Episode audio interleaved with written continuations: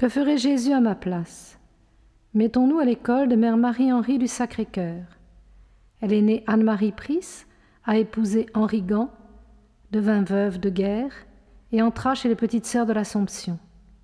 Elle est née en 1889 et morte en 1931.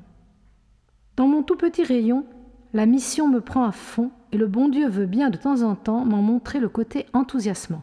C'est ainsi qu'après plusieurs semaines d'un travail un peu obscur, l'occasion s'est offerte d'une conversion espérée. Là, on se sent en plein dans son rôle d'apôtre, on sent vivre sa foi qui sort par tous les pores. Et c'est alors qu'on se fait toute petite, qu'on voit la nécessité de disparaître pour ne pas gêner l'action directe du bon Dieu sur ces âmes qu'il veut gagner. Et de fait, c'est bien lui qui agit et qui fait voir si clair et trouver la réponse nette à faire quand des choses si graves sont en jeu.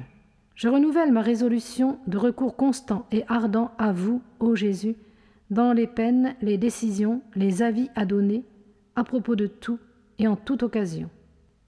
Humilité absolue, totale vis-à-vis de Dieu qui entend se servir de moi, et rien d'autre. Confiance aveugle en notre Seigneur qui connaît l'instrument choisi et le suppléera. Union à notre Seigneur dans les occupations, les peines, les décisions, les responsabilités. Mon Jésus, ma résolution doit être encore et toujours de me quitter moi, pour vous trouver vous, être l'instrument docile entre vos mains, et je ne craindrai rien. Lavez-moi, Seigneur, non seulement les pieds, pour aller où vous voudrez, pour mes démarches, comme pour ma démarche, servant à votre gloire et à l'édification du prochain, mais encore les mains et la tête. Les mains pour que vous agissiez pour moi, suppléant à mon incapacité, à ma maladresse, à ma timidité, à ma stérilité.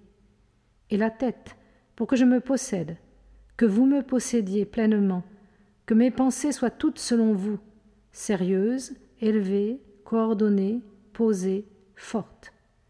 Et j'ajoute, Seigneur, et le cœur, pour qu'il sache aimer selon vous, comprendre les besoins et les faiblesses d'autres cœurs, y remédier et y compatir, toujours par vous, mon Sauveur, mon seul appui.